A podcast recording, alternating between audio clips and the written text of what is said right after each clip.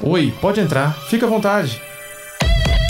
Imagine um lugar onde universos são feitos de fantasia, ficção científica e terror. Não há mais volta. Essa é a passagem para Imaginários.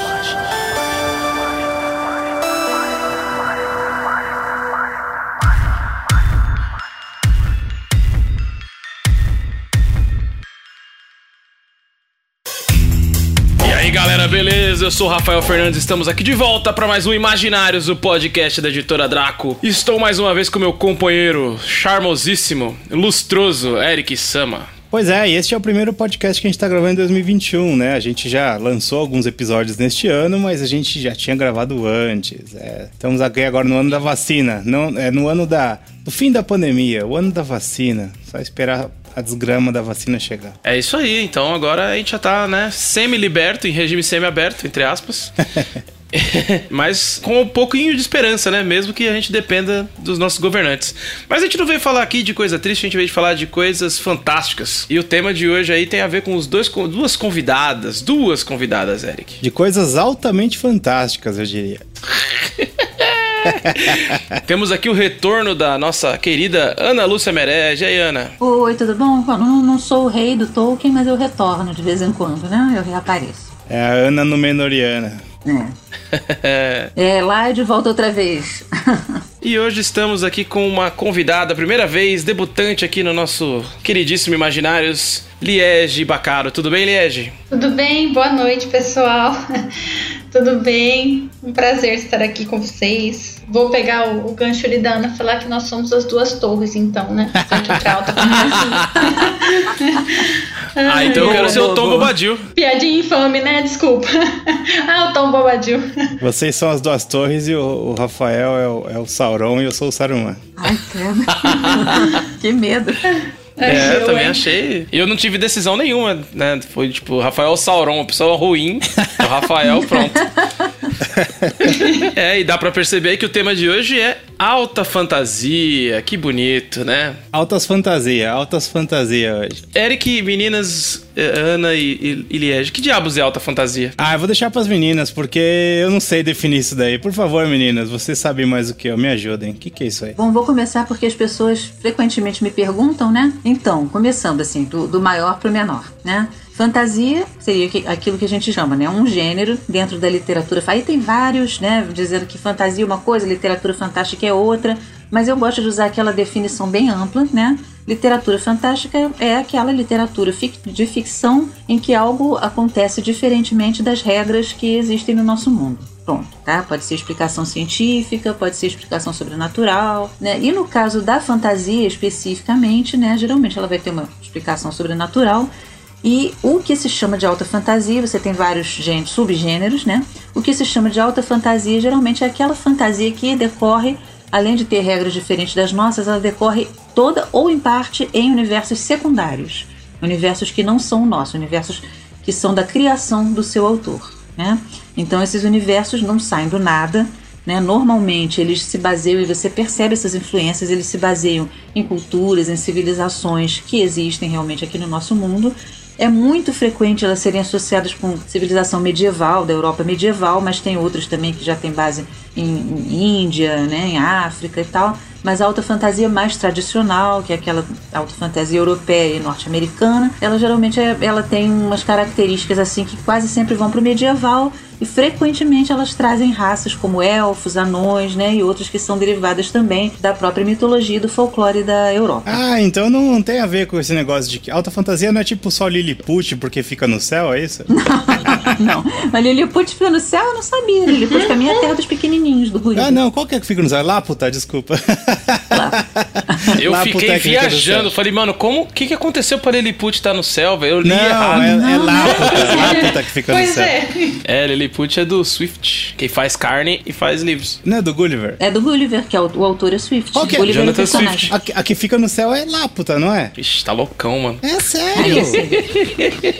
Tem até Não, o desenho japonês quer lá, puta, castelo no céu, Castle in the Sky. Castelo no céu. Castelo no céu. Castle in the Sky. E você, Eliege, que você define esse negócio aí, meu? Tem que ter elfo, não pode passar na terra, como é que é? Bom, na verdade eu não tenho tanto o que acrescentar, porque a Ana já colocou muito bem. Ana é um verbete praticamente de enciclopédia. Exatamente, mas assim, eu fui descobrir que alta, que, que era alta fantasia, que não era fantasia escrita por gente alta, né? Quando depois eu tava, eu já, já escrevia, já gostava muito disso, né? E foram me explicar depois que isso era alta fantasia, que geralmente é a história que vai né, se passar em mundos fantásticos, criados ali pelo autor, né? E o exemplo mais clássico aí vai ser o Tolkien, mesmo o Senhor dos Anéis, Terra-média, embora tenha outros, né? Claro, mas é que a gente já vai automaticamente. Mas é isso, né? Podem ser mundos que são abertos por meio de portais, né? Tipo a Nárnia, né? Dentro do armário ali e tal.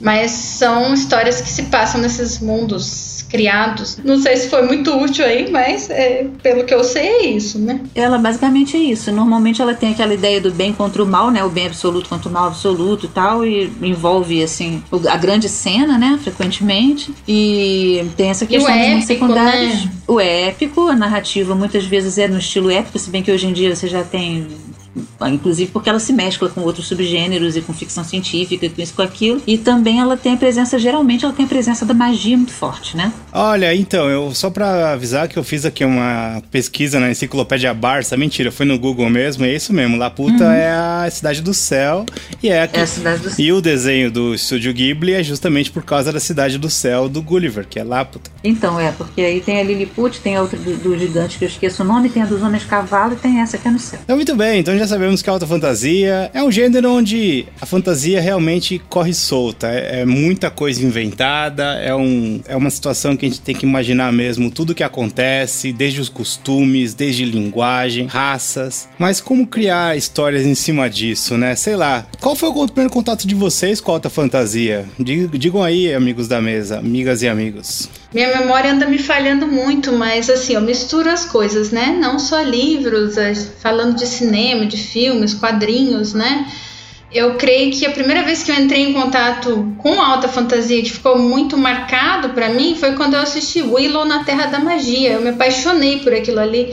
Fiquei maluca, assim, né? Porque o filme acho que saiu em 86, eu nasci em 87. Então, em alguma sessão da tarde, quando eu era muito pequena, acho que minha irmã estava vendo, eu vi aquilo ali, né? Um filme, não sei se todo mundo já viu, né? Mas é, é basicamente um, um Senhor dos Anéis, só que ao invés do anel tem um bebê chamado Elora, né? E daí tem um anãozinho que precisa levar a, a bebezinha, né? De fugir de uma, uma rainha terrível, a Bavmorda, né? E é todo mundo fantástico ali. Tem, o, tem a figura do cavaleiro, né? Tem o mago, tem a magia, tem o cavaleiro meio ladino, daí tem os guerreiros. Então aquilo ali me fascinou. E depois, qualquer coisa que tivesse sombra disso, eu ia atrás, né? Mas acho que o primeiro contato foi em filme mesmo, com esse universo. Eu fiquei maluca. De, depois teve outros filmes, tipo História Sem Fim, e daí eu descobria que era livro, né? E ficava assim, nossa senhora, que coisa maravilhosa. Onde posso encontrar mais disso, né? Era um, é quase um vício, assim, né? Então eu acho que o meu primeiro contato foi com isso. Foi, tinha também em gibis, né? Até gibi de Turma da Mônica tinha né, quando eu fui aprendendo a ler, até gibi de Turma da Mônica tinha às vezes alguma versão de uma história, né, que tivesse ali, parecia uma coisa com fantasia, com magos e tudo assim. Então, e daí, em algum lugar, em algum momento eu entrei numa biblioteca e comecei a ler livros que tivessem, né, sei lá, essa temática. Mas o, o meu contato mais forte que eu me lembro de ser o primeiro, assim, foi, foi assistindo Willow na Terra da Magia, né? Ô, Liege, é engraçado você ter falado de um filme, porque para mim, uma das coisas que mais me marcou mesmo, eu não lembro de dizer se foi ou o filme Cru ou o filme Lenda, sabe? Do Ridley Cru, Scott. A o Lenda, o, sim. Aham, aham. O Cru eu não lembro qual que era o diretor. Qual que é o que tinha o, o Ciclope? Era no Cru ou no Lenda? Acho que era no Cru. Acho que era o Cru. Era no Cru. Acho que Nossa, e eu assim, eu ficava morrendo de medo daquele Ciclope. E o Ciclope morria na morte heróica na areia movediça para poder salvar os heróis. Eu achava aquilo maravilhoso. E eu fiquei muito fascinado com aquele filme. Mas eu cagava de medo daquele Ciclope, cara. Eu tinha muito medo daquele Ciclope. E isso me marcou demais. Aí eu também amava o feitiço de Áquila. Achava aquilo. Ai, gente, era a coisa mais linda, né? Daí era, né? Ai, então eu fico até, ah, né? Saudade. Mas é, é, só, é por aí mesmo, né? Tinha o Cru, tinha a Lenda, que eu adorava também. Eu tinha morria de medo daquele diabão, né? Mas eu achava tudo mágico. Nossa senhora, meu Deus. E depois que eu migrei para os livros, né? Mas o primeiro contato mesmo acho que foi mais pelo audiovisual ali. Diabão era do, do, do Arthur Clarke, né? Do O Fim da Inocência. eu acredito que o meu primeiro contato foi também foi audiovisual, mas eu acho que foi Caverna do Dragão. Foi a primeira ah, vez sim, que eu vi uma é história verdade. dessa, né? Que passava na, na, no programa da Xuxa, para quem era que é dos anos 80, nasceu nos anos 80, né? E no Caverna do Dragão você tinha ali a essência de tudo, porque basicamente é Dungeons and Dragons, né? É o desenho animado do, do RPG de Dungeons and Dragons, que é o primeiro RPG aí super clássico, que vai se apropriar de uma parte de coisa, né? De, de Conan, de, do material do Howard, né? Do material do Morcock. Então ele, ele tem uma reunião de coisas de Dungeons and Dragons, tem uma reunião de coisas do universo de fantasia e o desenho animado ainda era já, já era um derivado do derivado, então ele tinha ainda uma particularidade ainda mais. Ele era, acho que ele era mais original do que o próprio D&D, se você pensar bem, né? Porque ele é um grupo de garotos que vai parar no, no, no, mundo de fantasia e cada um tem uma arma mágica, bem, bem legal, né? E era uma história e, de terror, né?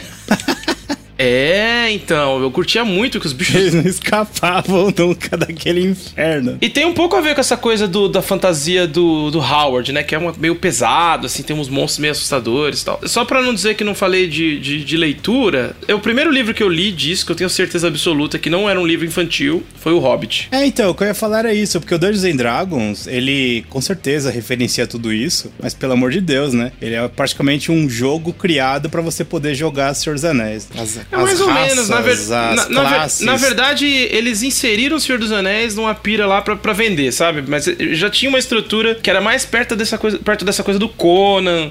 Tanto que tem, tem masmorra, tem uma coisa de, de, de roubar, de tesouro. Tava mais perto dessa, desse rolê. Eu acho que na hora de. Com... Vai virar uma briga aqui, vai virar uma discussão, mas eu não, não vou entrar não. nisso porque eu discordo. pra mim, Tolkien já trazia tudo isso. Tolkien já tinha dungeon, Tolkien já tinha todas as classes, tinha todas as raças. Mas enfim, o ponto não é, não é discutir essa referência, mas eu acho que Dungeons and Dragons é uma coisa maravilhosa mesmo, que engloba tudo isso. Né? É, eu, eu também, na verdade, assim, eu já eu lia muito quando era criança, né? Quando era bem pequenininha mesmo, já gostava de ler muita história de aventura, gostava de histórias arturianas e tal, recontadas, né? Narradas. E muita coisa que tem na alta fantasia. Eu sou um pouquinho mais velha, então quando vocês viram esses desenhos e ficaram com medo, eu era adolescente, né? E, e aquela coisa, mas eu lembro também de ter visto, é, por exemplo, um que não foi citado aqui, porque todos esses que vocês citaram eu vi, gostei tudo. Um que não foi citado aqui foi o Cristal Encantado, que que é de animação, né? Mas que foi uma história assim que assim, mexeu bastante comigo, achei super interessante. E aí eu já tinha muito essa leitura de aventura, né? De, dessas coisas assim. O primeiro livro mesmo, assim, livro de fantasia que eu li foi realmente o Senhor dos Anéis, né? Antes disso eu já tinha lido muita coisa, muita aventura, muita, muita história com mago, com magia, com tudo.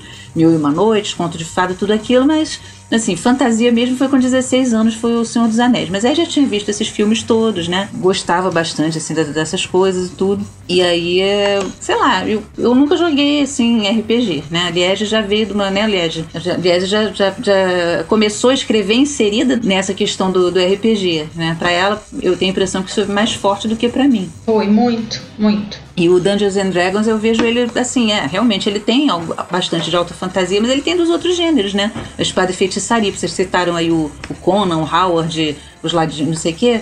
Então isso aí são outros subgêneros, né? Que são próximos, que muitas vezes se misturam, né? Mas que a gente considera como sendo um subgênero um pouquinho diferente da alta fantasia mesmo. Tanto quanto Howard difere do, do Tolkien, mas ainda assim você tem mundos secundários, você tem outras raças, tem tudo isso, né? Só que a abordagem é um pouquinho diferente. Você falou do Howard, eu fico lembrando sempre do filme do Conan, o Destruidor, que era muito grupo de RPG, né? Uhum. Era. tinha, Exatamente. Tinha o Ladino, tinha a tinha Guerreiro, Ladino. tinha, tinha tudo. Tinha o um Maguinho. era o grupinho de Dungeons and Dragons. Mas, ô Ana, você diria que Howard seria alta fantasia? Porque teoricamente é na Terra, certo? Não, não, é, pois é, Howard não é considerado assim, alta fantasia. Ele é espada e feitiçaria, né? É uhum. um outro gênero gênero. Só estou dizendo que os gêneros se interpenetram quando você faz um terceiro produto, né? Você faz um RPG, por exemplo, um sistema de RPG, ou escreve um novo livro, um livro atual, né? Você tem elementos de alta fantasia e você tem elementos que são de outros gêneros, muitas vezes até dark fantasy, né? Fantasia urbana, às vezes ficção científica, quando você coloca umas coisas meio tecnológicas lá pelo meio, então, né, varia muito. Vamos polemizar, para deixar a coisa mais temperada. Terra-média não, não tem, de certa forma, ligação com a nossa Terra? Tem, mas ela é. Muitas, muitas pessoas falaram que ela é o retrato da Inglaterra rural, né? Que é aquela ideia de os hobbits voltando pro condado não sei o que, seria aquela nostalgia do Tolkien de, de, uma vida assim mais, mais simples, mais rural e tal, que estava terminando. Mas isso depois eu acho que ele até meio que, não sei se ele próprio, o filho dele, continuador lá, os estudiosos, meio que contestaram, né? Falaram que aquilo na verdade se baseia mais nos estudos dele, do, ele era é, estudioso desses mitos assim, ele era linguista, né? Ele trabalhava com mitologias antigas, mitologia finlandesa principalmente, né? O Kalevala e outras coisas. Então que isso seria, né? A terra, a construção da Terra-média dele seriam reflexos da aquelas histórias antigas, Beowulf, né? Mais do que um retrato da, da própria Inglaterra. Mas na verdade a gente acaba se baseando na, na, nos parâmetros que, tem, que a gente tem hoje em dia. Não tem muito como fugir disso, né? Eu falo disso mais porque uma coisa que muito me incomoda na Terra-média e é um. E assim, é, fazendo um parêntese, Tolkien, para mim, é o principal autor de alta fantasia, foi o primeiro grande livro de alta fantasia que eu li. Quem já me ouviu em outros episódios sabe o quanto eu gosto do Tolkien. Mas eu sempre achei que essa referência da Terra-média ligada ligação com a nossa terra real, essa aqui da pandemia, os meses. Como é que os meses podem se chamar da mesma forma que os meses da nossa terra, né? Porque, sei lá, não tem explicação dentro da própria mitologia dele. Porque os meses, eles são, sei lá, são nomes dados por conta do, dos deuses romanos. Mas Tolkien tem toda uma mitologia dos próprios deuses. E aí? Mas isso tem a ver com marcações, né? Por é. exemplo, tem um. Eu vejo muitas críticas de ah, você vai colocar todas as marcações vou chamar de estrangeiras, né? Mas todas as marcações extraterrestres na sua obra, ela fica incompreensível. É tipo, é, é, vai falar os números 1, 2, 3, não, vai falar ploft, plift, pluft. Aí começa a ficar, o texto fica ilegível. Eu acho que é por isso. Vocês falaram disso, dos meses, né? Isso é uma coisa que eu sempre pensei também. Uma vez eu tava lendo Dragonlance, que é, é que é romance do D&D mesmo, né? Do Forgotten Realms e tal. E eu lembro que eu fiquei muito incomodada quando eu era jovem, porque eu fui ler o Dragonlance e é um mundo totalmente, né? É, é do Forgotten, lá, aquele cenário do, de RPG. E daí tinha um capítulo, tinha um Natal lá. E daí era Natal em Dragonlance. Eu falei, mas Jesus não nasceu aí. eu ficava assim, né? E chamava Natal, pelo menos na tradução ali. Eu falei, como assim tem Natal né, nesse lugar? Pelo amor de Deus, né? Eu fiquei, quebrou um pouco ali a minha descrença, a suspensão de descrença ficou? A marcação aí é que o cristianismo é uma praga. ah, olha, se você pensar na, na Terra, na, na Nárnia, Nárnia é tudo, tudo, tudo, tudo ali é alegoria do cristianismo. É verdade. E você tem, inclusive, o Papai Noel. É. Né? E no Harry Potter, você, os bruxos lá de Hogwarts comemoram o Natal também. Aí, tudo bem, tá ok. Eles são, eles são pessoas que, vive, que vivem, né? Alguns deles, pelo menos, como o caso do Harry, da Hermione, eles saem daquele mundo dos bruxos paralelo e vivem no mundo dos trouxas que tem essas coisas. Mas por que, que eles fazem isso em Hogwarts? Porque os bruxos puro sangue lá de Hogwarts ficam lá no mundo bruxo. Por que, que tem Natal lá? Não é esquisito? É. Mas, ô, Ana, né? eu, eu, tava, eu tava até pensando nisso antes da gente gravar.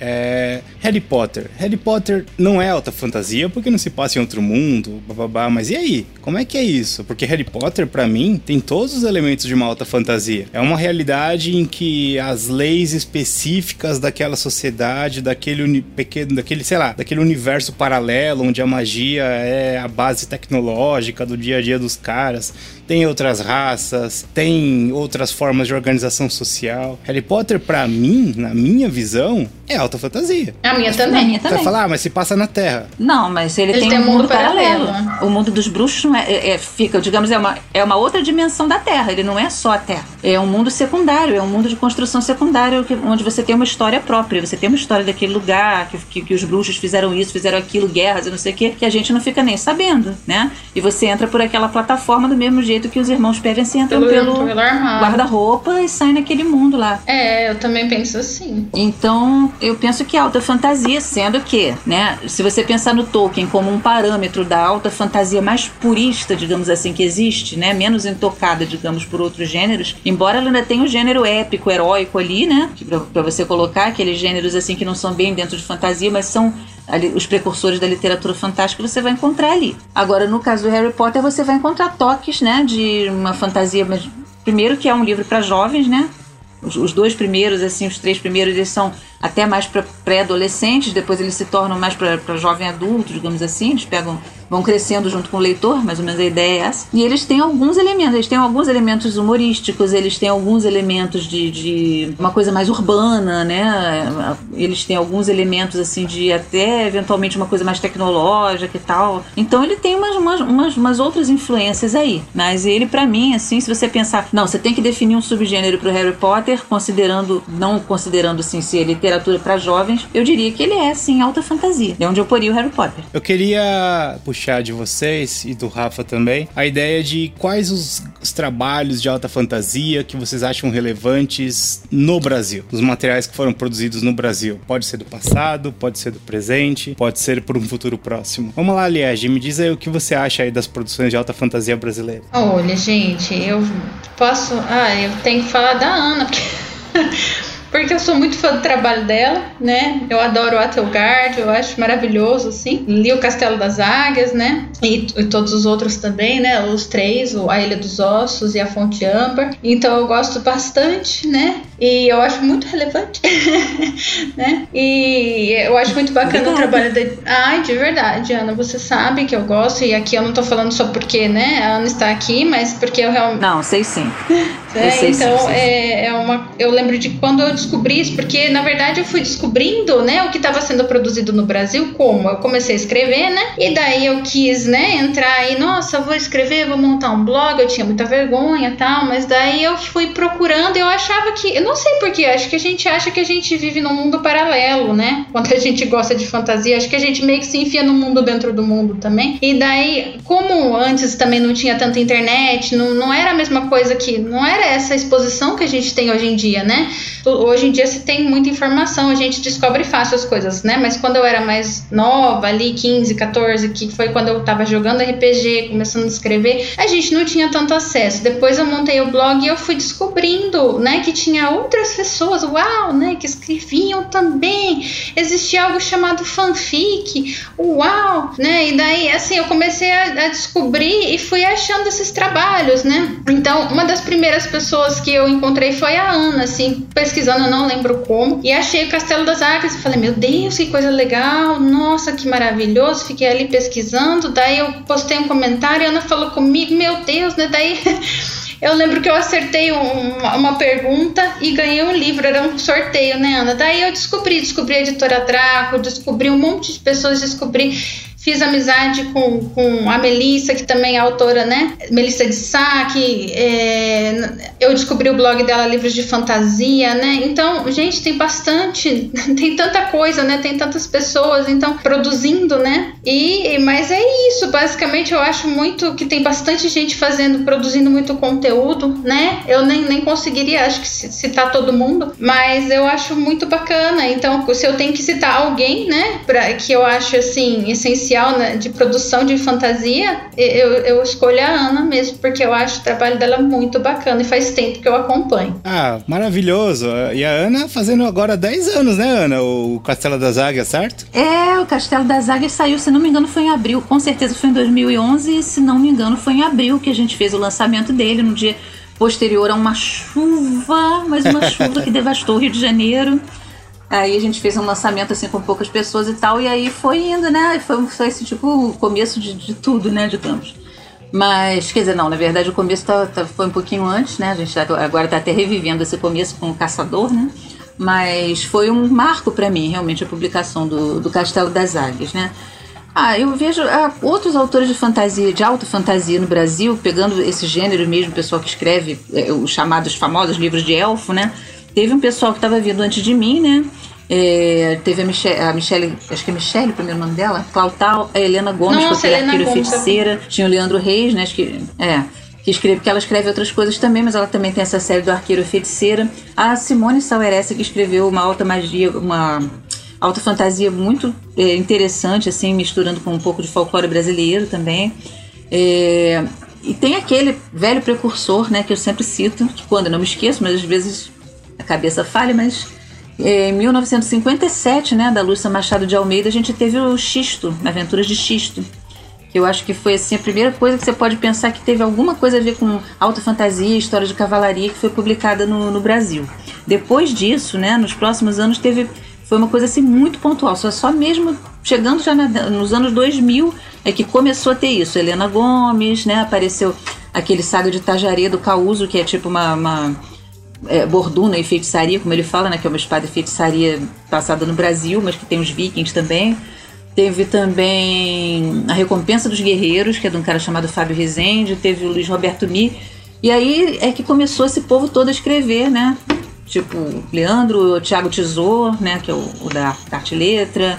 Eu também, né? Liege, e outras pessoas que a gente conhece que, que escrevem, né? Algumas derivando de jogos de RPG, né? Começam fazendo campanha de RPG e depois resolvem escrever, né? Usar os personagens. Agora tem o Bernardo Stamato também, né? Que a gente conhece. Tem o João Paulo Silveira. São autores... A Cristina Pezel, poxa, que está escrevendo... Escreveu o mundo de Qualtorian também. Então agora a gente tem muita gente com trabalho autoral que a gente consegue encaixar dentro de, de alta fantasia. Só que não necessariamente uma alta fantasia que você identifica logo assim como uma coisa tolkieniana. Eu, na verdade, não acho que a minha seja tanto assim. Mas eu reconheço que ela está até mais próxima do que a grande maioria desses outros aí que eu citei. Dentro da Draco, eu gostaria de destacar alguns, algumas obras que eu acho que são interessantes. É, Acho que peço desculpa se eu fizer algum tipo de, de injustiça, mas me vem à cabeça logo de cara Crônicas de Atlântida, né, do Antônio Luiz, que ele trabalha os mitos. Ele trabalha Atlântida desde a da concepção platônica mesmo, e usando as escritas e o, uhum. a pesquisa da antroposofia dos, e dos esotéricos, ele constrói um mundo muito legal, né, com tecnologia uhum. e magia, energia de cristais. Tem o, o Diego Guerra, que tem as Chamas do Império né? A série Chamas do Império, que já tem o, o Teatro da Ira e o A Lenda do Mastim Demônio, que são dois livros já publicados uhum. pela Draco. O Antônio tem, o Beraldo. tem o J.M. Beraldo com Império de Diamante e O Último Refúgio, né? Que é uma fantasia mais...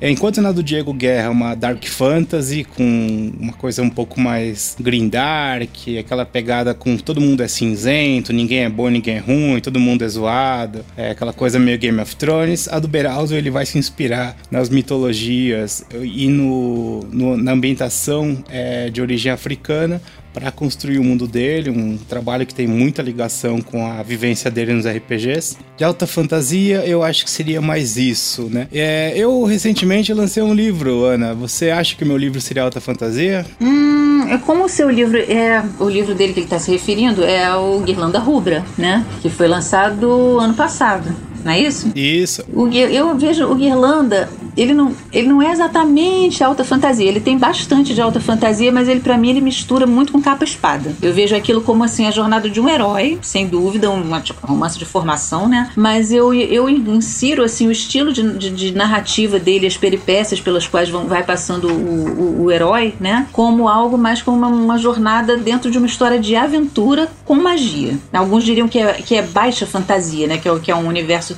secundário também, onde você tem uma presença de magia assim, menos é, relevante, digamos assim, para o estado da coisa, você segue mais o personagem de perto. Interessante, interessante, porque eu, eu, por exemplo, classificaria como alta fantasia, porque todo o conflito da história é baseado no controle de, de artefatos mágicos. Só que, em termos de escolha narrativa, eu concordo com você que o meu foco não foi ficar descobrindo quais raças que tem, quais as línguas que tem, em quais lugares que tem o mundo. E sim o arco narrativo do personagem do protagonista. Mas é engraçado, né? Porque na sua visão, então você vê o gênero como essa coisa de você visitar o mundo. E para mim, eu penso no gênero como o ambiente onde a história se passa.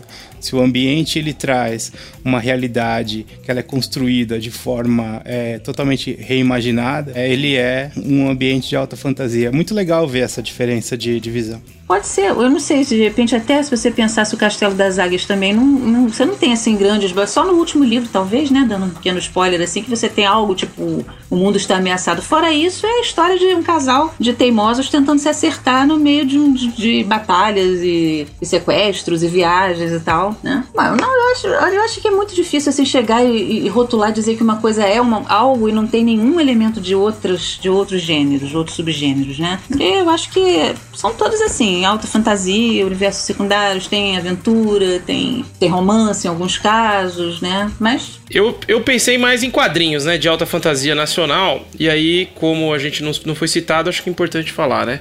Então, vocês já falaram de Guirlanda Rubra, não preciso. Mas vou citar Devorados, né? Que saiu pela Draco, que também é do Eric, com arte do, do Márcio, né? Gotland. Roteiro do Eric e do Cirilo. Que tem essa pegada também de alta fantasia, que é esse universo dos, dos dragões e tal. Que acho bem legal. Acho que é um. Da Draco de quadrinhos, acho que é um dos mais emblemáticos. E fora da Draco, cara, eu não tenho como não falar de Rolha Avenger, que era aí o, o quadrinho derivado do universo Tormenta, né? Do pessoal da Jambô e da. escrito pelo Caçaro, com arte da Erika Wano. Que foi, eu acho que foi um dos maiores mangás do Brasil de todos os tempos, né? Foi o primeiro mangá longo, né? Que a gente acompanhou em série, né? Com, E com- que terminou, né? que terminou, foi do começo ao fim. É realmente é um é muito importante dentro do cenário, né? Até como proposta e como execução, né? E esse universo Tormenta, ele rende, rende de tudo, né? Ele rende RPG, ele rende livros, ele tem, tem quadrinho, tem um monte de coisa, né? Tem jogo, Tem, é, tem jogo. RPG, videogame, é isso aí. Bem legal. É, e além do Holy Avenger, dentro desse mesmo universo, tem também o LED, tem umas outras HQs da galera, o LED do Trevisan, né? No mesmo universo, né? Ah, Do mesmo universo aí, com vários desenhistas. E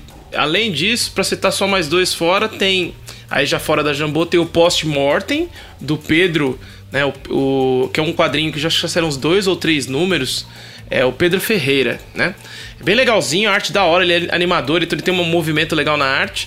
E tem o Romaria, né? Do Jun Sugiyama e do Alexandre Carvalho que foi inclusive premiado naquela, naqueles é, é, aquelas competições de, de quadrinho internacionais do consulado japonês, né?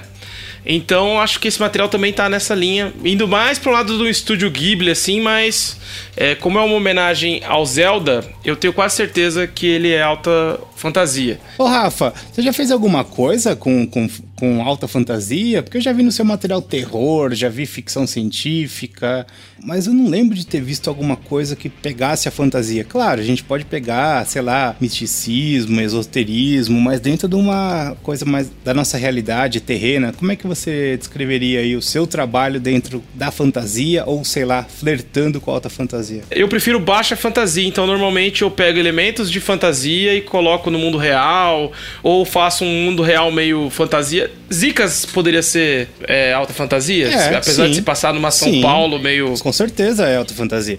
Porque apesar de você se basear em São Paulo, é urbano, periférico, mesma coisa que o Tolkien que se baseia no interior da, da realidade dele. Mas é isso que eu ia dizer, mas aí o Zicas, ele tem elementos de fantasia, embora ele possa ser alta fantasia, mas ele tem elementos de fantasia urbana. Assim O como Harry Potter, não é? Assim como Harry sim, Potter. sim, como eu falei, Harry Potter tem também, tem várias, várias intervenções aí, como Castelo das Águias, como Guirlanda Rubra, como todas elas. Fiz zicas com o Alessio e com o, o Júnior, né? E com o Silveira. E a gente fez, o, então, dois volumes e tem uma história que saiu na Dragão Brasil. É, então tem esse daí que eu fiz de fantasia. Mas não admito que não é muito a minha especialidade. Eu tenho vontade de fazer histórias de fantasia meio macabra, assim. Eu tenho vontade de fazer meio na linha dos contos de fada, assim. Me interessa. Mas não é muito a minha praia. Pelo menos não, não revelei esse lado ainda.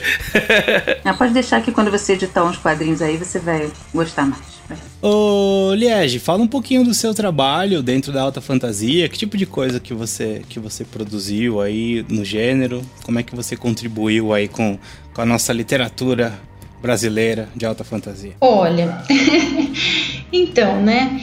Eu comecei a escrever muito influenciada assim pelo pelo Senhor dos Anéis mesmo, né? E pelo pelo RPG. Eu comecei a jogar quando eu tinha uns 14 anos e fiquei encantada, né? E daí comecei a escrever, comecei a escrever, mas, né, tudo escondido, tudo as- nas sombras ali, né? E daí teve houve um tempo que eu lancei uma série independente que chamava O Enigma da Lua, que era bem, era bem alta fantasia, mesmo com elfos, anões, né? Cheguei a lançar na Amazon, né?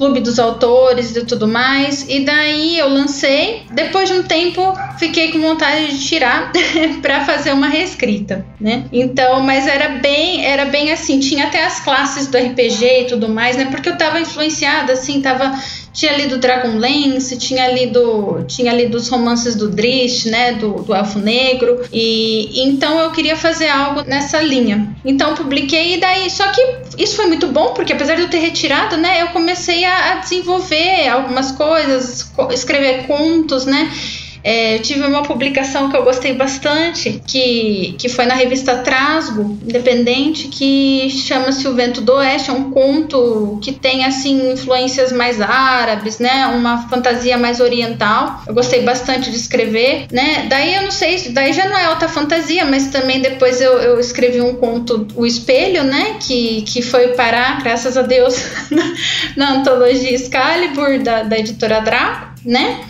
Que é um conto baseado numa lenda arturiana da Dama de Charlotte, né?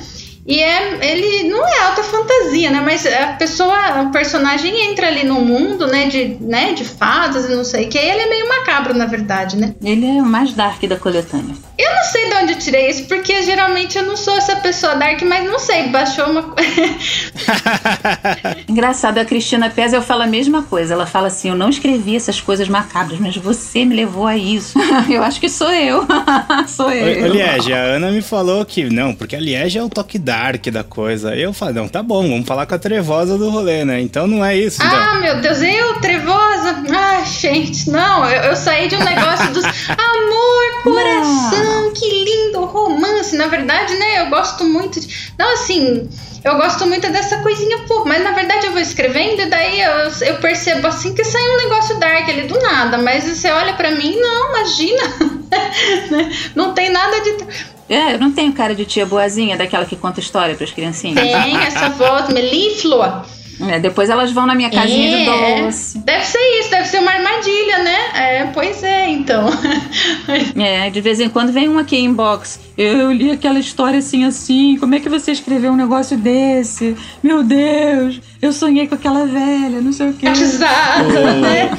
Foi você mesmo que escreveu aqueles livros fofinhos da Ana, né? Não é possível. Possível, aqueles é, livros cheios de esperança, é, né? É. Ana, paz e amor, como você escreveu. Eu vou mais, mas eu não sei de onde sai, assim, sabe? Não sei, a gente tá ali escrevendo e sai um negócio desse, né? Mas tudo bem.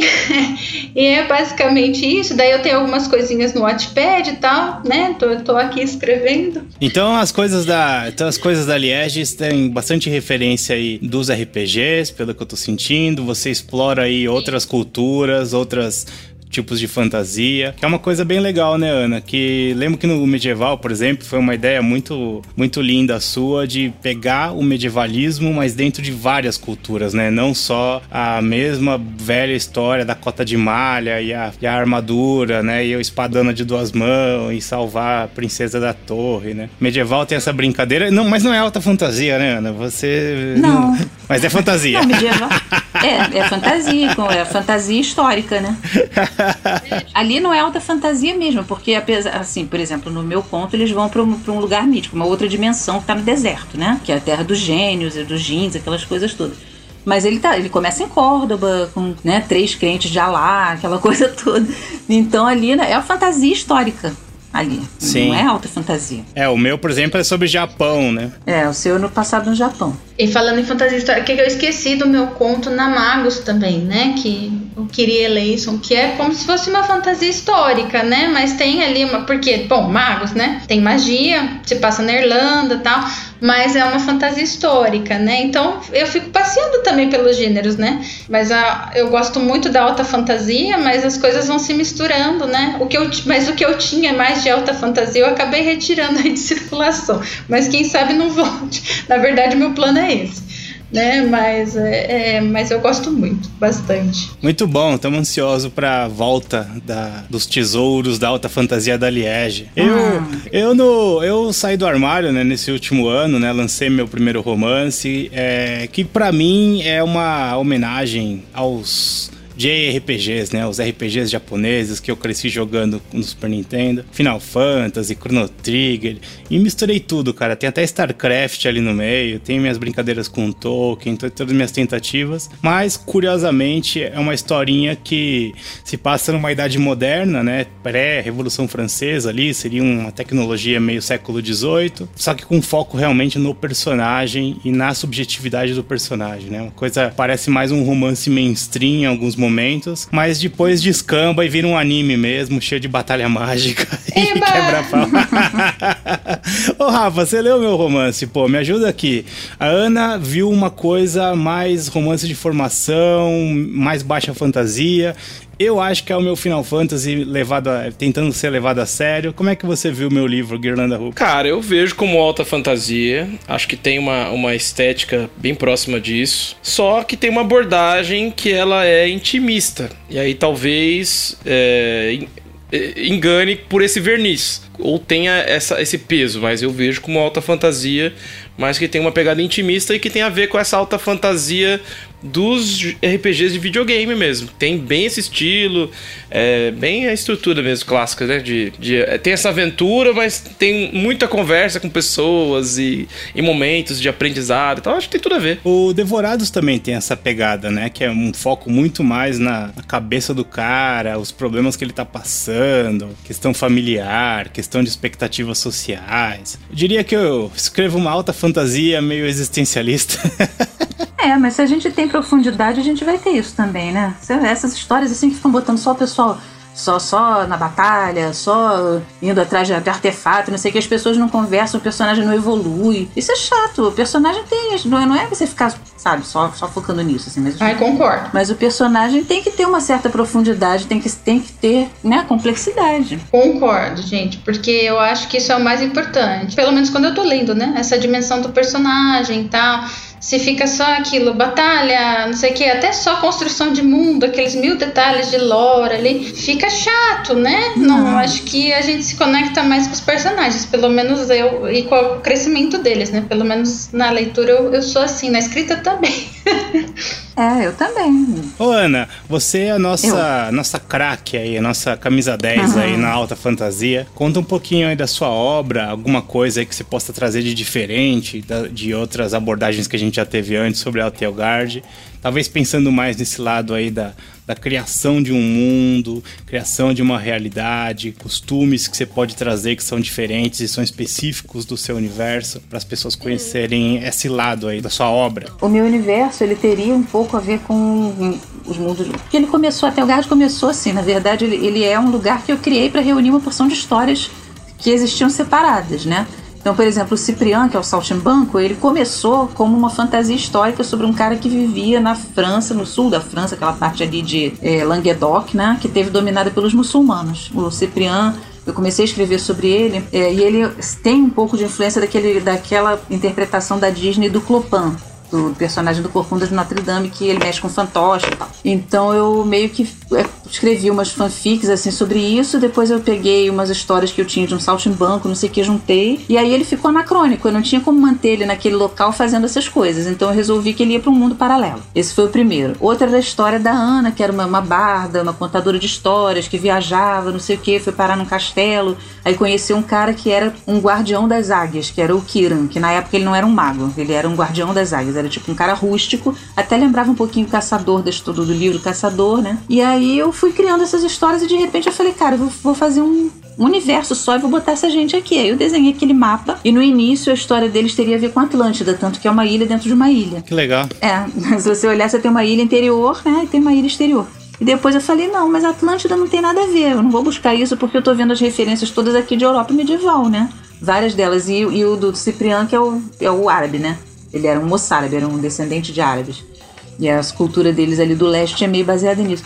Aí eu falei, ah, não, então vai ter a ver com os mundos nórdicos. Então a Telgard começou, tinha uma população local, e aí chegaram elfos que foram para lá antes do Ragnarok, né? Eles deixaram o Alfheim antes que, existe, que houvesse o Ragnarok e tudo, então eles deixaram para trás aquele mundo e foram para esse mundo aqui se estabeleceram, depois começaram a sair para na, na ilha interior, depois eles começaram a sair para a ilha exterior e a conviver com as populações que existiam ali, que tinham todas as eram populações humanas com as suas características, né? E por isso que tem elfos, né? Por que, que tem elfo? Você que não, olha só, tem a ver com ter elfo, porque vem do vem do. Ou seja, eles têm uma razão de você ter elfos, de você ter Loki, você ter Tonar, que é o, o Thor, né? Você ter é, características assim voltadas para o mundo nórdico, porque parte do, do das pessoas que estão ali deriva disso, veio dali. Mas outros não, outros têm, são pessoas que criaram as culturas delas por ali mesmo e tal. E aí você tem umas culturas que são mais próximas dos árabes, né? Que é o o leste, lá onde tem os ciprianos, tem os saltimbancos, né? Tem toda aquela cultura mesmo de via nômades, né? Que, que viajam fazendo acrobacia, malabarismo e tal. Você tem o pessoal do oeste, que são, é o eslavo, né? São aqueles clãs, assim, eslavos, com pessoas como Vanovich e tal. Aí lá tem a, todas as tradições de vampiro, de, de é, aquela coisa do servo, da gleba, aquela coisa meio de, de ainda da época do czar, né? Só que você não tem um czar, né? Você tem vários nobres assim naquela cidade. É o único lugar que as pessoas têm sobrenome também.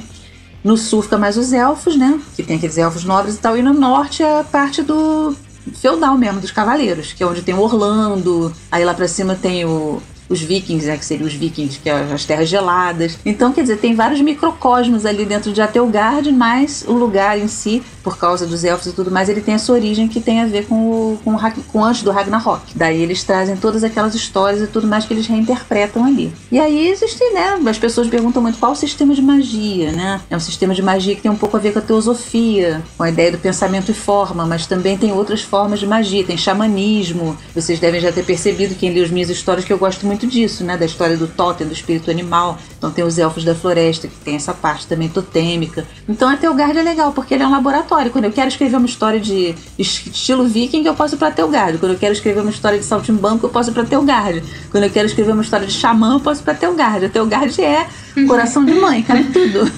Mas, oh, Ana, nas suas histórias, você a pessoa que lê as histórias de Atelgard ou a pessoa que lê Ana Mereja, ela vai, ela vai encontrar mais a ênfase nessa construção das culturas e das interações aí, ou a ênfase é no personagem, nas relações interpessoais? O que, que a pessoa vai encontrar? Eu acho que o mundo vai se construindo de acordo com os personagens. Eu acho que se você tiver que pesar, né, e botar assim, o que, que, é mais importante? É a construção de mundo ou são os personagens? Para mim, são os personagens, uhum. né? Porque para mim não faz sentido ficar mostrando, por exemplo, a floresta onde a Ana mora, se aquilo não, se não fizer sentido dentro da jornada da Ana, Sim. né? Então eu tendo até a deixar de fora aspectos que não são importantes ali pro, pro por isso o mundo foi crescendo. Eu sempre falo, né? Tem lugares que nem estão no mapa. Um dia a gente tem que atualizar aquele mapa. Você até já me falou Com isso. Com certeza. Porque, né, surgiram cidades, né, regiões ali que eles não estavam no mapa original. Porque é, eu construo a história e o mundo vai se construindo a partir das necessidades que eu tenho de criar a história. É legal, por exemplo, você vê um autor como o Martin, é o que eu gosto bastante do trabalho do Martin no, na Crônicas do Gelo e Fogo é que ele faz faz você conhecer o mundo, é,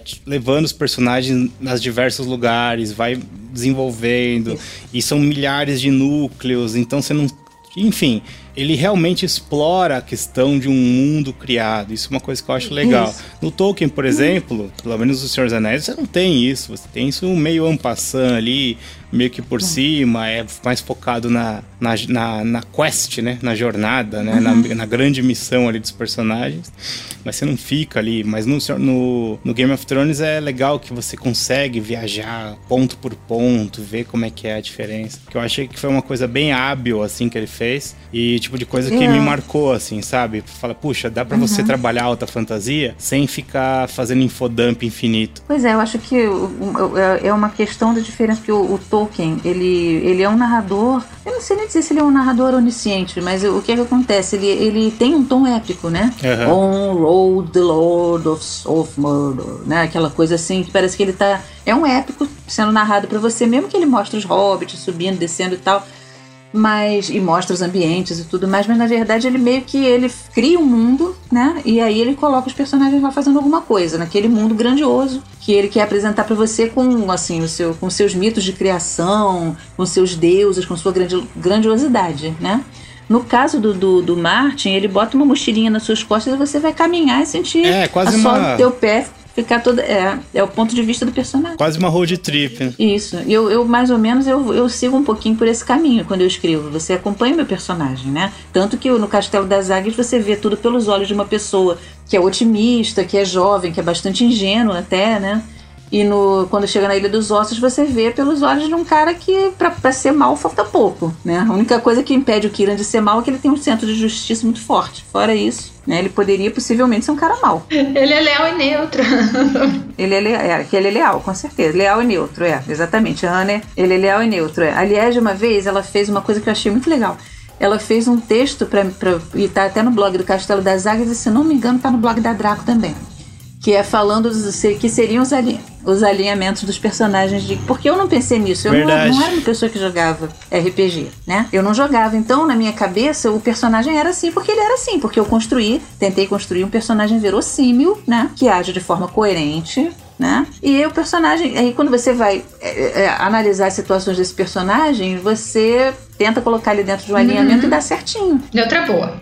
A Ana, para mim, é neutra e boa, né? E o e neutral good. E o Kira é lawful neutral, né? Ele é neutro e leal. Eu acho que acho que dá pra gente fazer uma conversa só sobre os alinhamentos, que eu acho que é um sistema maravilhoso, ah. né? De você estabelecer aí. Nossa, eu topo muito, velho. Os alinhamentos das obras eu da Eu acho, acho que é bem legal mesmo. O Garlando é o quê, o, o, Eric? O Garlando seria o quê? Olha, puta merda, pergunta muito boa. Ele é caótico? Eu ele é acho é que ele é caótico neutral ou caótico good. Eu acho que ele é caótico e ele good. Ele é caótico e good, cara. Ele é good, cara. É caótico e good. Ele é good. Não, ele porque é eu fiz Cipriano. agora um, person um personagem caótico e neutro, e o caótico e neutro, ele pisa na linha. É, o Garland não pisa na linha, né? O Garland é, é igual o Cipriano lá, ele é caótico e Good. Vamos fazer um, um episódio do podcast só sobre os alinhamentos. Acho que é uma conversa que Vamos. rende muito. Vai, dar, vai ser divertidíssimo. E a Liege está convidada ah, claro. como especialista aí nos RPGs também. Se me quiser, estou. tá tudo ótimo. Muito, Ô, Ana, queria aproveitar pra gente, pra gente conhecer. Você falou lá atrás que tudo isso começou no Caçador. Mas agora o Caçador está voltando agora. É, uma, é a edição de 25 anos, é isso, é, é isso mesmo agora? Edição de 25 oh. anos com uma capa lindíssima lindíssima. Eu mostrei essa, essa capa para todo mundo e tá todo mundo achando linda. É linda mesmo. Obrigado. É? vamos falar é, do Catarse. Está presente, mas não é por estar na sua presença. Então, vamos falar do Catarse. Por favor, fica à vontade.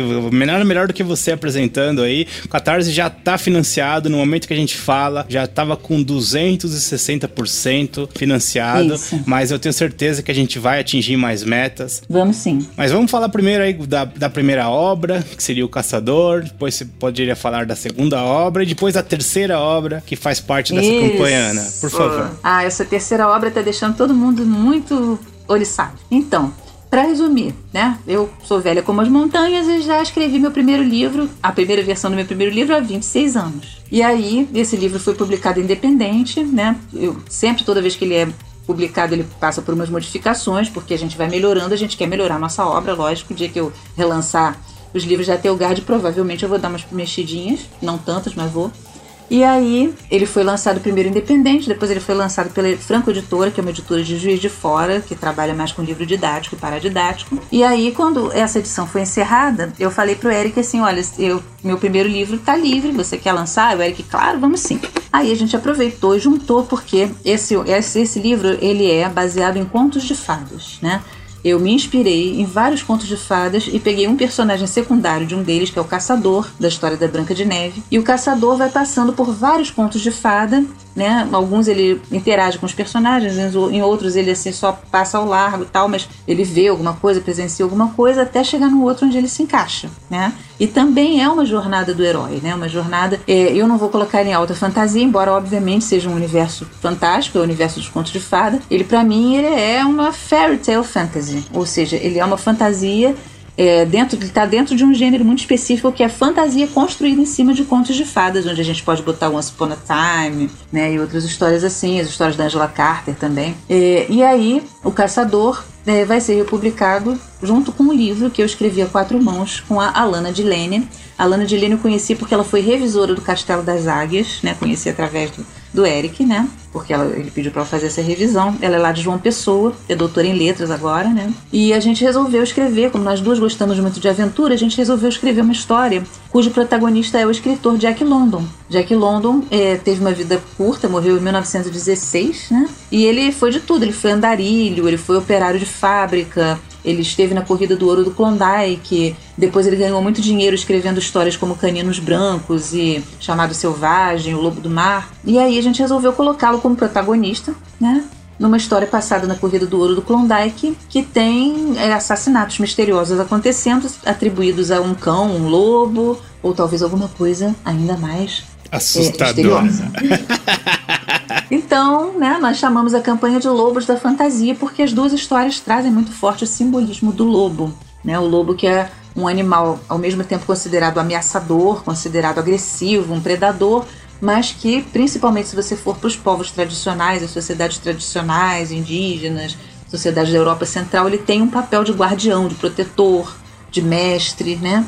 Como ele aparece, inclusive, nas histórias de Atelgard. Se você olhar a Ana e a Trilha Secreta, né? O primeiro que aparece, que na verdade é o totem pessoal da Ana, do, do grupo da, da, família da Ana, é o lobo, né? O lobo é o que a lição do lobo para Ana é ela saber de onde ela veio e ela cuidar dos seus, né? Que é uma coisa que é muito forte nos lobos. Eles protegem a matilha, eles protegem os filhotes. Então, né, os personagens eles têm essas características, né, para o bem ou para o mal, né? Eles são bastante protetores nesses dois livros. Daí a gente chamou de Lobos da Fantasia, fizemos um catarse que até agora está com 260% da sua meta batida e conquistamos algumas metas extras. Conquistamos marcadores, postais, né, um, desconto, né, para comprar no site da Draco, uma apresentação para o caçador do Marco Aurélio, que foi editor do meu livro dos contos de fadas, né, da Nova Alexandria, uma apresentação da escritora Janaína Bianchi para o Jack London, e agora a gente conquistou a nossa nova meta extra, né, que está sendo conquistada aos poucos, que é um terceiro livro grátis, chamado Contos de Fadas Sombrios, que para todo mundo que apoiar o catarse dos dois livros, né, vai levar esse terceiro livro de graça. No momento, ele ainda está magrinho, porque só foram conquistados os dois primeiros contos, meu e da Alana tá? Mas à medida que a gente for tendo apoios, né? Cada 25% a mais que a gente conseguir, a gente vai é, anexar um contista para recriar ou para retrabalhar ou para revisitar um conto de fadas no estilo fantasia dark. Então, por enquanto, quem a gente está querendo trazer para junto de nós e vai conseguir é o Diego Guerra, que é autor de O Teatro da Ira, do Mastim Demônio. E depois disso vem a nossa querida Liege, né, Liege? Estou aqui, isso mesmo. Vai ser Dark o conto da Liege. Opa, muito Dark. Todos os contos do livro são, mas esse vai também. Liege já, já tá trabalhando sim. nele, né, Liege? Já, já, na verdade, já, já saiu, ele já, já saiu. Agora tem que rever ele aqui, ver se tá tudo ok, né? Porque saiu primeiro, a primeira escrita ali. Mas eu vou vou dar uma relida, uma uhum. reescrita, né? Ver o que, que eu tenho que parar ali sozinha e daí vamos ver, né? Mas já saiu sim. Como é que foi para você desenhar essas capas, Eric? Foi desafiador? Olha, não foi fácil, porque grande dificuldade foi entender qual direção de arte que poderia englobar aí os dois temas. Eu não queria fazer, eu cheguei a cogitar fazer uma coisa mais realista, mais trabalhada como se fosse uma ilustração, uma pintura. Mas primeiro, não é muito meu estilo, ainda não sou um pintor de, de fotorrealismo, então eu resolvi uhum. ir para aquele, aquele caminho que eu conheço mais, que é a questão da estilização. Então eu fui estudar algumas capas mais recentes de fantasia, eu tenho visto que tem todo uma, uma, um movimento hoje em dia que está muito mais focado no uso de cor, no uso do, do, do trabalho mais estilizado, e aí eu falei, ah, então eu vou por aqui. Fiquei muito feliz que, que deu certo, fiquei muito feliz que, que a recepção foi boa. E já desenhamos a terceira capinha, já tá, já tá pronta até a uhum. capa do Contos de Fadas Sombrios. Para mim foi muito gostoso, mas eu, é, eu admito, foi deu um pouco de insegurança para saber como me aproximar da, da, da, incumbência, sabe? Falei, puta, como é que eu vou fazer isso? Que tipo de linguagem eu vou? Mas enfim, deu tudo certo, eu tô muito feliz que, que agradou. E o mais importante é que os livros vão sair. a gente vai estar com essa campanha até o dia 6 de março, até o final do dia, né, Rafael? Rafael aqui tá. É a pessoa que organiza a campanha, né? Tá à frente, tá? Dos trabalhos, né, Rafa? Eu sou aquele que conduz aí essa bomba. Mas a bomba no sentido. Sabe aquelas bombas de água? Ou de colchão de ar? Mais ou menos é isso que eu faço. Tô ali enchendo o colchão de ar. Me deixa entrar no colchão de Mas... ar, gente. Me deixa. Vamos lá, apoiem. Vai dar tudo certo. Não, pode deixar. Vai dar tudo que a gente certo, vai jogar gente. você no forno. E para quem não sabe ainda, é só olhar lá no site, né? catarse.me barra lobos com S no final. E aí vocês vão ver, né? Eu espero que quando vocês estiverem ouvindo esse podcast a gente já tenha jogado para dentro do forno, quer dizer, para dentro do livro, né? Já tenha jogado o Diego Guerra e a Liege, né? Quem sabe também a convidada seguinte, que é a Carol Mancini, e o nosso último convidado, né? Se a gente atingir gloriosos 350%, vai ser o senhor Oscar Nestares né? Depois disso a gente ainda vai ter uma possibilidade de mais metas, né, com um prefácio escrito por um convidado surpresa, né? Então vamos ver, não sei em que ponto da campanha, no momento que vocês estiverem ouvindo, isso vai estar, mas a campanha vai estar lá aberta, né? E aí as pessoas perguntam assim: "Ah, Ana, pô, você já, já conseguiu 260%, mais de 200%, você ainda, ainda quer mais?" Eu falo: "Quero, cara, porque olha só, primeiro, eu quero que mais pessoas leiam o livro. Eu quero levar mais literatura fantástica para mais pessoas que não conheçam a gente, para mais pessoas se maravilharem com esse nosso trabalho né? E segundo, eu quero que as pessoas que já estão colaborando, que ainda vão colaborar, também lucrem, levando mais contos para casa, né? Então, o grande, é a grande, grande vantagem do financiamento coletivo é que a gente pode trazer cada vez mais conteúdo durante a campanha. Então, assim, quanto melhor for a arrecadação, maior vai ser a premiação, maiores vão ser as recompensas. Então, mesmo para quem já apoiou, por favor, ajude-nos compartilhando divulgando, porque é uma forma de que a sua própria recompensa inicial seja ainda maior. Essa é a grande, grande brincadeira do financiamento coletivo. É um caminho para a gente poder trazer material inédito aí para todo mundo. Exatamente. De repente a pessoa chega, ah, pô, eu já tenho os livros da Draco e tal, já conheço as coletâneas, já conheço o trabalho da Ana Lúcia, ou talvez, ah, não sou tão de alta fantasia. Mas, cara, com certeza vocês conhecem alguém que goste, né? Então, pô, leva para essas pessoas, cara. As coletâneas estão num combo, né? Maravilhoso. Excalibur, Magos Medieval e Duendes. Pode ser levado junto com os livros do, Catarse, ou pode ser a trilogia Telgard, pode ser as minhas obras completas, pode ser o pacotão de fantasia da Draco, que se eu não me engano vai ter 20 livros, e inclusive o Guirlanda Rubra, o Devorados, né? Livro do Eduardo Cássio, do João Beraldo, do Diego, da Aia Maeda e as coletâneas, e, é muita coisa. Né? Então a gente tem várias opções, né? Além da opção mais simples, que é apoiar os dois livros e levar três, né? De preferência bem gordinho esse último. Muito bom, muito bom. É, foi um grande prazer aí. Rolou altas fantasias nessa conversa. Foi uma conversa cheia de viagem e imaginação. Queria uhum. convidar, convidar minhas queridas convidadas para dizer suas últimas considerações. Liege, começando com você, o que, que achou de participar? Por favor, manda um recado aí pro pessoal, como a gente encontra o seu trabalho. Bom, gente, nossa, eu sempre começando fico no, no pânico, né? Sou professora, mas mesmo assim não posso começar a falar. Não, tô brincando. Mas fiquei muito contente de participar, né? Peço desculpa qualquer coisa, porque não tô tão acostumada assim a, a participar de podcasts, né? Mas de qualquer forma foi muito bacana, foi uma ótima experiência. E para quem quiser encontrar meu trabalho, ó, tem, né? Tenho dois contos em antologias da Draco, que eu fiquei muito, muito feliz de participação das coisas que, eu, que me dão mais alegria assim na na minha vida, gente, de verdade, porque eu pego aqueles livrinhos assim e, vejo um trabalho tão bonito assim e eu fico muito feliz de estar tá lá, né? Que são a Magos e a Excalibur, né? Que tem dois contos meus, o Espelho e o Kiri Eleison, e também tem coisinha minha espalhada por aí, né? Tem aquele conto que eu já falei, O Vento do Oeste, que tá disponível na revista Trasgo, é só pro, procurar lá meu nomezinho e esse título, né? Que é um, um conto bem bacaninha, que geralmente o pessoal curte, né?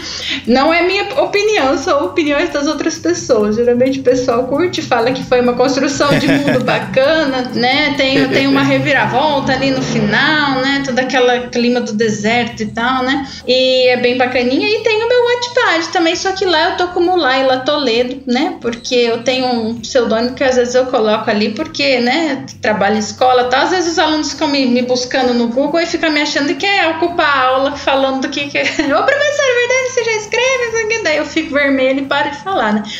Mas é por isso que tá lá. É, gente. a criança toda assim, ó, professora, cadê, cadê o próximo, o próximo capítulo? capítulo? Professora, você não postou ainda? Eles ficam tudo, ori tudo oriçado, assim, né? Então, por isso que às vezes eu uso outros nomes, né? Mas é isso, gente. Quem quiser conhecer, eu vou ficar muito contente, tá? Agradeço muito a oportunidade. Estou muito, muito feliz também com o convite da Ana para participar né, desse terceiro livro aí. Espero que o meu continho entre lá nesse livro com essa, com essa capa maravilhosa, tá? Então, quem quiser co conhecer meu trabalho também pode contribuir no Catarse ali pra gente, tá bom? Boa, Liege, muito bem. Vamos te contratar pro departamento de marketing. Quer conhecer meu trabalho? Basta apoiar. Estarei lá, darei o meu melhor. Vocês vão gostar, prometo. Fala tchau aí, Aninha. Então, gente, foi um prazer estar aqui com vocês mais uma vez. Eu espero que vocês tenham apoiado o nosso Catarse, tenham divulgado e apoiem mais. Se não apoiaram, apoiem ainda mais, porque vai valer a pena, tá? Vocês vão levar livros maravilhosos, garanto isso. Tenho resenhas já rolando dele de pessoas que estão nos ajudando, tanto Jack London e a criatura de Salmon Pond, quanto O Caçador. Basta procurar que vocês vão encontrar. Estou em todas as redes sociais. Se quiserem conhecer o universo até o Gard, ler uns continhos de graça, conhecer os personagens, castelodaságuias.blogspot.com, mas principalmente nesse momento, catarse.me barra lobos. Tá? Daí vocês vão ver o nosso trabalho maravilhoso, as capas lindas do, do Eric, algumas opiniões dos nossos divulgadores, nossos amigos que estão nos ajudando a divulgar, tá? E toda a, a campanha que eu espero que seja um sucesso, inclusive que vocês que vão apoiar com certeza, curtam bastante, depois digam, poxa, valeu a pena mesmo. É isso aí. Meus queridos, muitíssimo obrigado aí, meninas, uh, Liege e Ana, pelo aceitarem o convite, claro, e esclarecerem, afinal de contas, o que é alta fantasia. Já fica o convite pra gente fazer sobre baixa fantasia. e sobre os alinhamentos. Sobre os alinhamentos. É muito difícil definir. Sobre os ah, alinhamentos, é? Nossa, dele. Vai ser muito, muito legal. E sobre os alinhamentos, nossa, esse tem que ser feito mesmo, hein? Tem que chamar alguém bitolado no RPG. Ô, Rafa, eu vou fazer o seguinte: eu vou dar o meu tchau, enquanto. Aí você encerra tudo, porque você faz o encerramento muito melhor do que eu, pode ser? Nossa. Edu, deixa isso que eu achei romântico. É, eu achei bonito.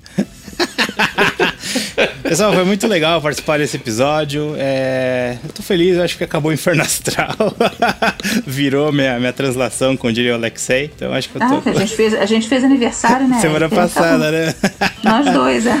Então, todo humor bom. É, por favor, obrigado aí pela, pela energia de sempre aí com todo mundo que ouve o podcast. Obrigado a todos os apoiadores aí do trabalho da Draco, como sempre. Para mim é muito especial poder tocar esse projeto. Espero vocês aí nas páginas dos livros do Dragão. Para me achar na rede social é Eric Sama no Twitter e no Instagram é Sama Ninja, mas eu sou longe de... E no Tinder, no Tinder. No Tinder é Eric Sama. Busca-se um amor que gosta de dragões. E é isso, pessoal. Muito obrigado a todos vocês que ouviram, né? E para acompanhar a Draco nas redes sociais é arroba editora Draco, tá no YouTube, no Twitter, no Instagram, em todas as redes sociais que principais. Ainda não estamos naquela rede social nova, é Clubhouse, mas o Eric provavelmente vai entrar. Aquela de ficar xingando, mandando áudio, xingando. Porra, não sei o que, essas coisas. Então não é melhor entrar não. É de áudio, mano. Quero morrer, cara. Você tá andando na rua, a pessoa me manda mensagem de áudio, fala, porra, vou ter que ficar ouvindo, mano. Vai, vai, fala rápido. Bom, e é isso, meus queridos. Muito obrigado aí. Assinem esse podcast. Você pode acompanhar ele sempre nas suas plataformas favoritas, Deezer, Spotify e tudo mais. E é isso. Muito obrigado e valeu!